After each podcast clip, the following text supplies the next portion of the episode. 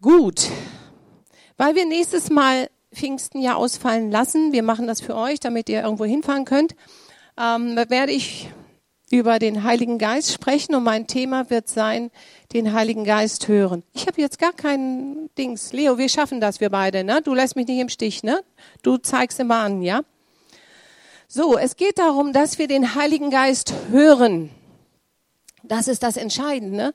Es reicht nicht, wie wir den heute Morgen hier im Lobpreis gespürt haben. Ich denke, ihr werdet es auch gemerkt haben. Ich spüre sehr schnell, ähm, ist Lobpreis spirituell? Ist der Geist Gottes da oder ist es nur Musik? So, vom Heiligen Geist hören. Gott hat uns physikalische ähm, Ohren gegeben, aber auch geistliche. Ohren. Und Gott redet zu jedem von uns, wenn wir seine Kinder sind. Er redet nicht so laut, wie wir es in den Medien hören. Die sind ja so laut geworden, die Medien, sondern er spricht ganz leise zu unserem Geist. Und die Frage ist, hören wir das? Matthäus 13, Vers 13, deshalb rede ich zu ihnen in Gleichnissen, weil sie sehen und doch nicht sehen und hören und doch nicht hören und nicht verstehen. Kennt ihr das, dass man in den Kühlschrank guckt und man guckt, wo ist die Butter? Die steht vor dir und du siehst sie nicht? Ja? ja, Männer haben, ich wollte das jetzt nicht, ich dachte, ihr kommt da selber drauf. Aber es ist so, so dieses, man macht den Schrank auf und sagt, ich sehe es nicht. Und es steht vor dir. So ist es auch. Wir hören und hören nicht. Wir sehen und wir sehen nicht. Ja, und ich frage mich, wie oft hat der Heilige Geist zu mir, zu euch, zu uns gesprochen und wir haben es nicht gehört. Ja? Und immer dann, wenn wir entmutigt sind, ist ganz wichtig, wenn Dinge nicht so laufen, wie wir uns das so vorstellen, dann spricht der Heilige Geist in die Situation hinein. Wer von euch kennt das? Ja, er spricht in, die, in diese Situation hinein.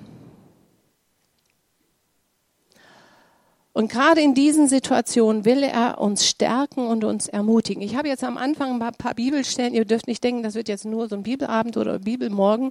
Aber ich möchte einfach uns mal ein bisschen so zeigen, was die Bibel so über, darüber sagt, wenn der Heilige Geist spricht. Meine Lieblingsbibelstelle. So, Leo, jetzt wir beide. Apostelgeschichte. Jawohl. Apostelgeschichte, da bekehrt sich Saulus.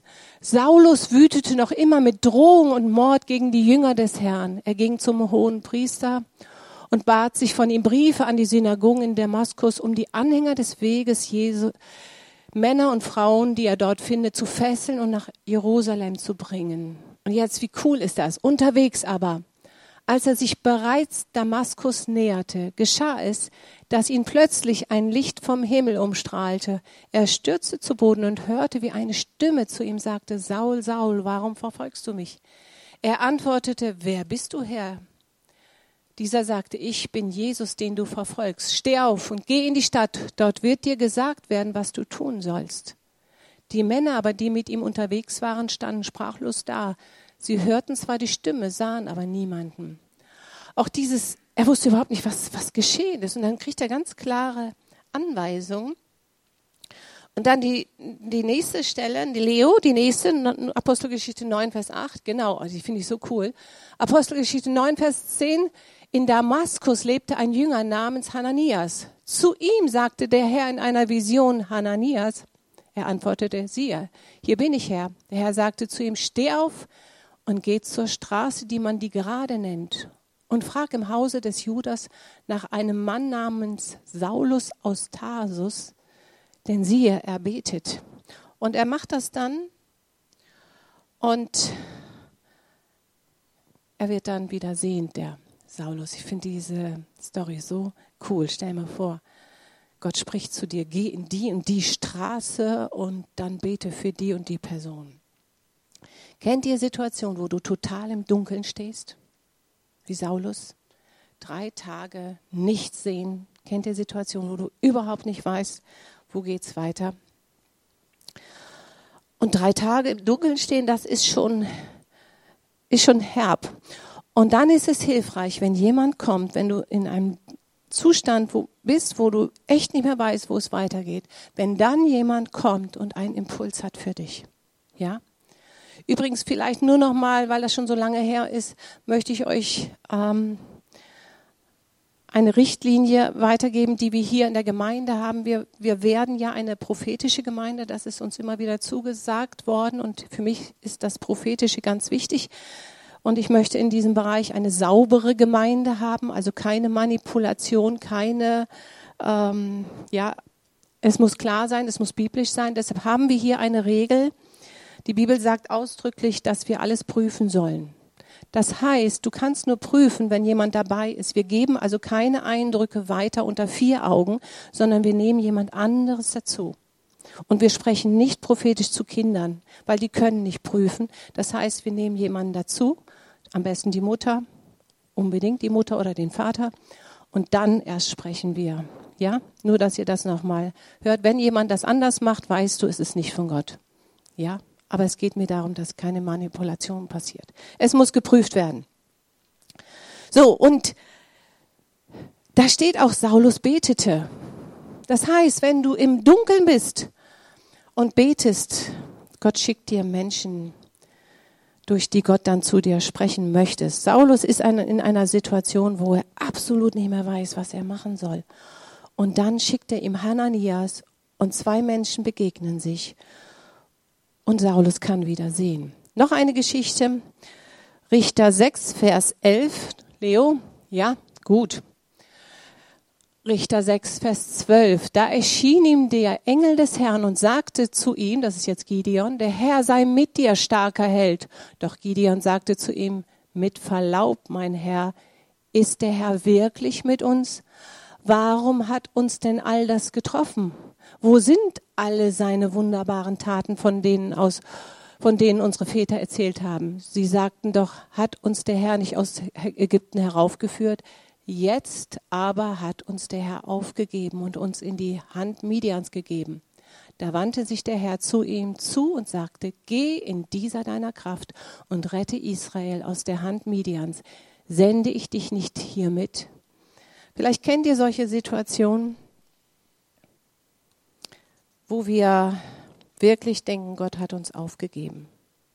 Da tut sich nichts mehr. Da bewegt sich nichts mehr.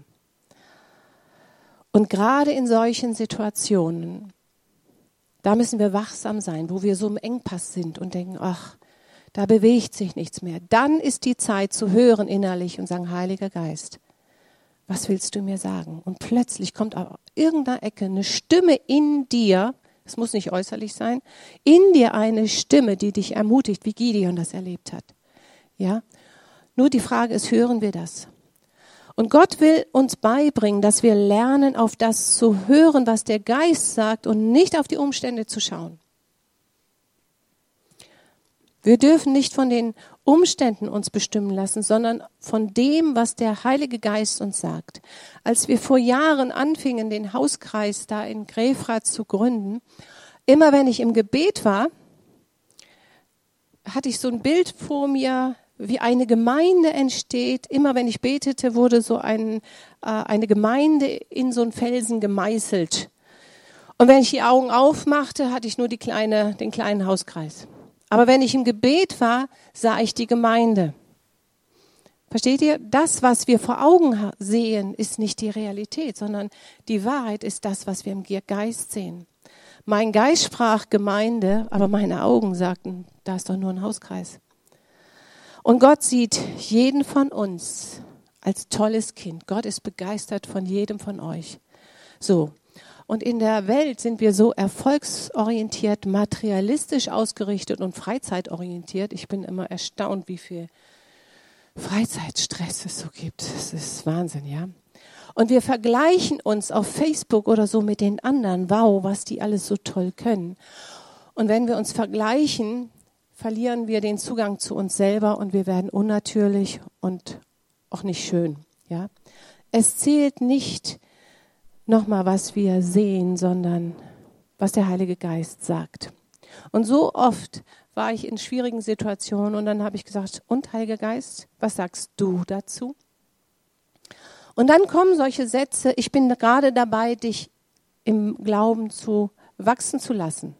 Oder ich bringe dich auf ein höheres Level. Oder ich äh, schau nicht auf das hin, das ist nicht die Wahrheit, schau weg. Das ist, was du da siehst, das ist vom Feind, ja. Und der Heilige Geist will jeden von euch, der hier sitzt, in seiner Situation trösten, uns ermutigen. Die Frage ist nur, hören wir darauf? Ja. Und ich, ich weiß noch, als ich klein war, so vier, fünf, ich kann mich da sogar noch richtig gut dran erinnern, spazieren gehen war für mich der Horror.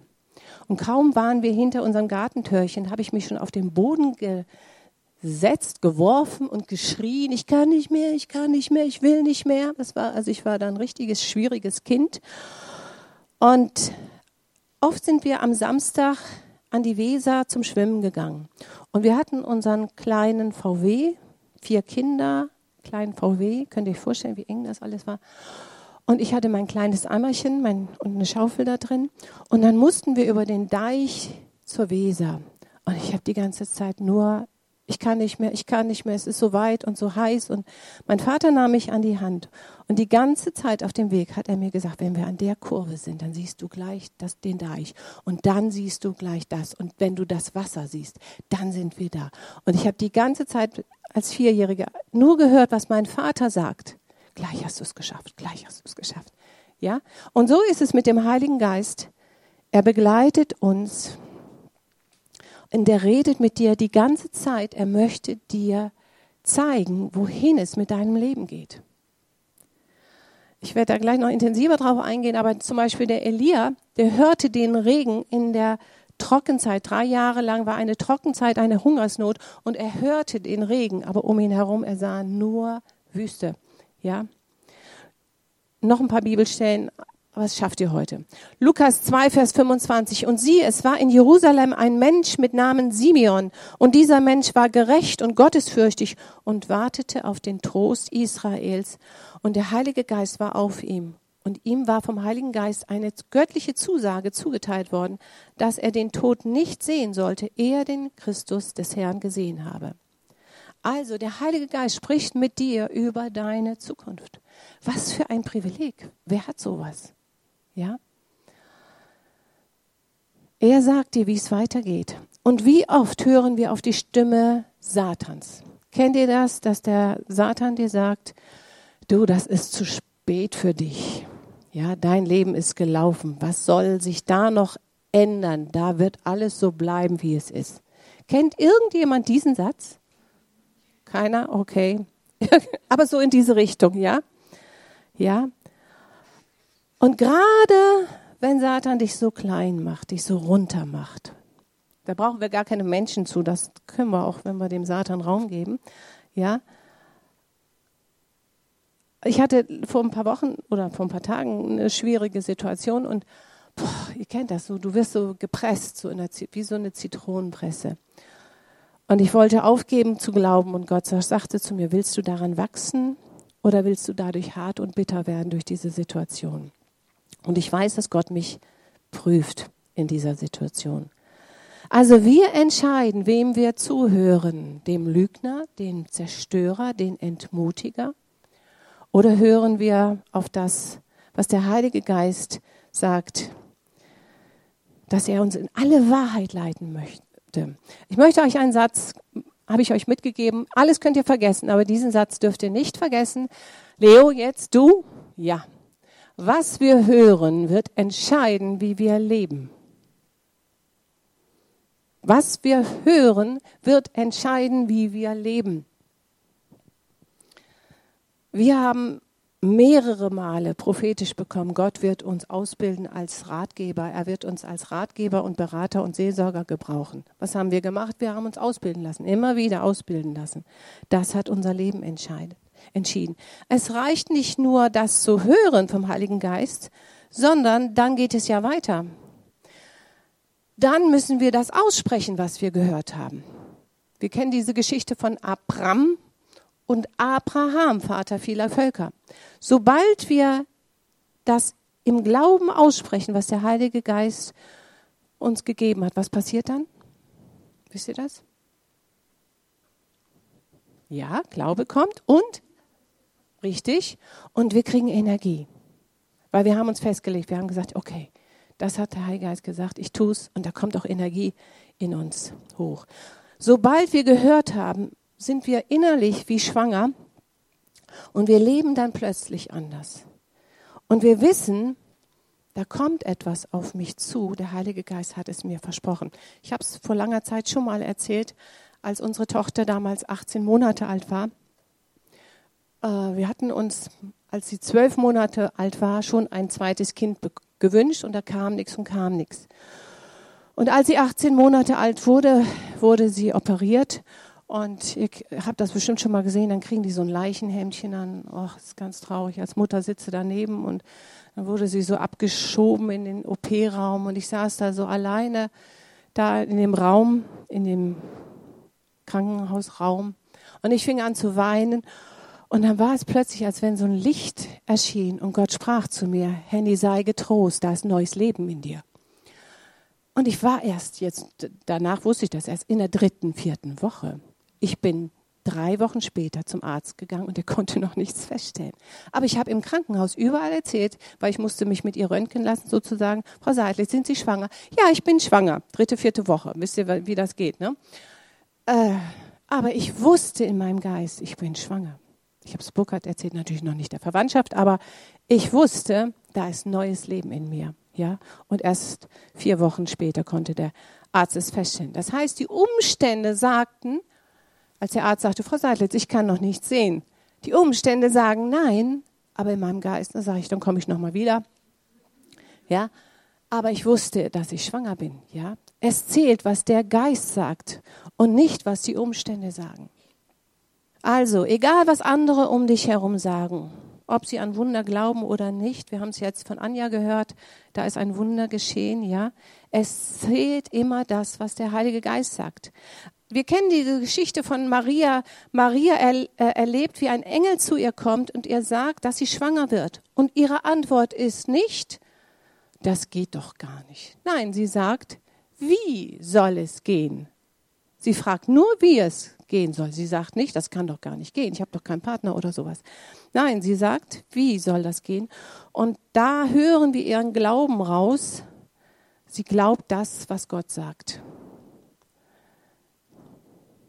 Und Gott kennt alle unsere Gedanken, bevor wir sie denken und aussprechen. Der Feind kennt unsere Gedanken erst, wenn wir sie aussprechen. Und deshalb ist es, das ist das wichtig, was wir sagen, damit wir den Feind damit auch abhalten. Wenn du im Glauben sprichst, kann er sich dir nicht irgendwie bei, sich, bei dir breit machen, weil er weiß, boah, die glaubt so fest, da muss ich mich zurückziehen. Wenn der Feind dir sagt, die Krankheit, die wird, wirst du dein Leben lang haben, dann sagst du, nein, das stimmt nicht. Du, ne? Ich bin ein Gotteskind. Ich werde nie einen neuen Job haben. Ich werde, meine Ehe wird sich nie verändern. Ja? Und Gott spricht sowieso nicht zu mir. Also wenn du sowas in dich reinlässt und das auch noch aussprichst, dann ist das so wie im Sommer, wenn man Licht anmacht, Fenster auf und äh, abends wunderst du dich, dass die ganzen Mücken da sind. Du lädst die Dämonen automatisch ein. Aber wenn du sagst, nein, ich weiß, was Gott gesagt hat, was der Heilige Geist gesagt hat, dann fliegen die Mücken wieder raus, ja? Also wenn wir aussprechen im Glauben, ich habe von Gott gehört. Gott wird mich versorgen. Er wird mich befördern. Gott ist meine Burg. Er ist der, der Türen auftut. Und dann zieht sich Satan zurück. Ein weiterer Schritt ist, dass wenn wir von Gott empfangen haben, dass wir ihm auch danken für das, was er gesagt hat. Das ist auch ein Zeichen, dass wir glauben. Ich danke dafür. Ich danke, dass, dass er ein Wunder in meinem Leben tun wird. Ich danke dir, Gott, dass du dich um meine Kinder kümmern wirst. Ich danke dir, dass ich einen Job bekommen werde. Danke, dass du mir neue Türen auftun wirst. Der Elia, das ist, ist mir so ein, ein Vorbild. Er hat sich nicht entmutigen lassen, als sein, Bär, äh, sein Diener vom Berg kam und nach der Wolke aushielt, Ausschau hielt und der Diener sagte, nö, ich sehe nichts. Er hat sich nicht entmutigen lassen. So, Leo, jetzt kommen wir wieder. Nächstes Bild. Ach, habe ich das nicht? Nee, dann ist, äh, okay, habe ich es gekürzt. Okay, dann lese ich es euch vor. 1. Könige 18, Vers 1. Und es vergingen viele Tage, da geschah das Wort des Herrn zu Elia im dritten Jahr der Dürre. Geh hin, zeig dich Ahab, ich will Regen geben auf den Erdboden. Und dann 1. Könige 18, Vers 41. Und Elia sagte zu Ahab, geh hinauf, iss und trink, denn da ist ein Geräusch vom, Ra äh, vom Rauschen des Regens. Da ging Ahab hinauf, zum, um zu essen und zu trinken. Elia aber stieg auf den Gipfel des Karmel und er beugte sich zur Erde und legte sein Gesicht zwischen seine Knie. Und er sagte zu seinem Diener, Geh doch hinauf, halte Ausschau auf das Meer hin. Und er ging hinauf und hielt Ausschau und sagte, es ist nichts da. Und er sagte, geh wieder hin, so siebenmal. Und wir lassen uns oft entmutigen von Menschen, die das Gegenteil sagen. Das können wir hier bei Elia sehr gut sehen. Wir müssen uns von dem bewegen lassen, was der Geist Gottes uns sagt und nicht uns entmutigen lassen, was Menschen uns manchmal zusprechen. Also Elia hätte sich ja jetzt vom Diener ähm, entmutigen lassen können. Er hätte sagen können, oh, ich glaube, ich habe mich verhört. Ne, der Diener sagt schon, also ich war jetzt schon zweimal da. Also Elia, vielleicht hast du nicht gut geschlafen, ne? vielleicht geht es dir nicht so gut, ja. Aber er hat nicht auf das gehört, was der Elia sagte. Er hat sich auf seinen Geist konzentriert. Und ich bin mittlerweile, ich bin ja, ihr wisst ja auch, dass ich im Moment durch so eine schwierige Zeit gehe. Und ich gehe im Moment, lerne ich es mal gut, mal weniger gut, zu sagen, okay, ich schaue nicht auf die Umstände, ich schaue auf das, was der Geist sagt, auch wenn die Widerstände größer werden.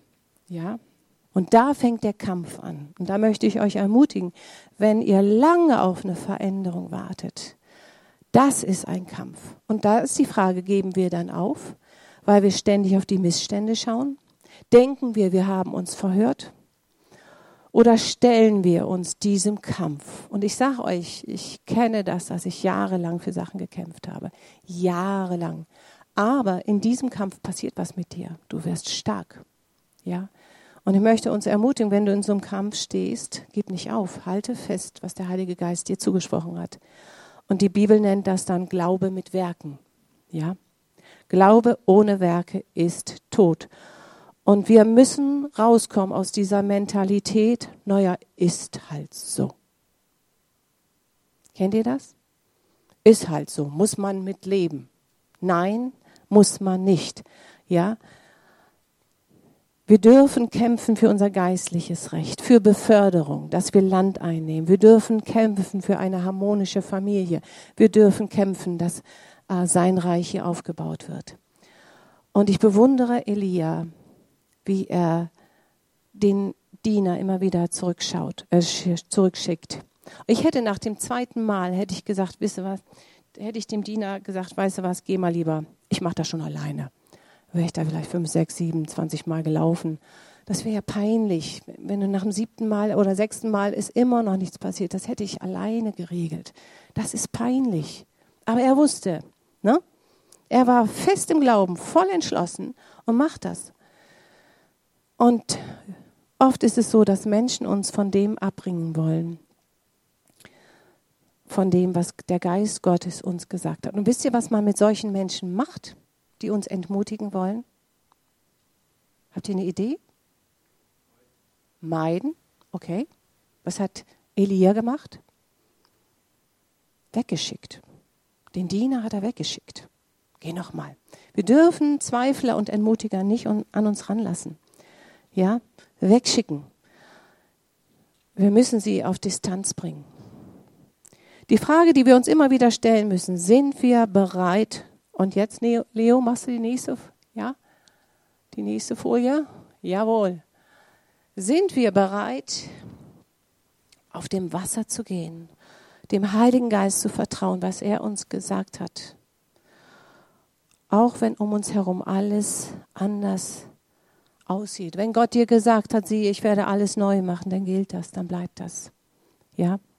Wenn er dir versprochen hat, dass du einen Partner bekommen wirst, dann zählt das und das wird auch kommen. Lass dir von keinem anderen Menschen das Gegenteil sagen. Und ich weiß noch, als habe ich ja schon mal erzählt, als wir am Anfang unserer Ehe so Probleme hatten.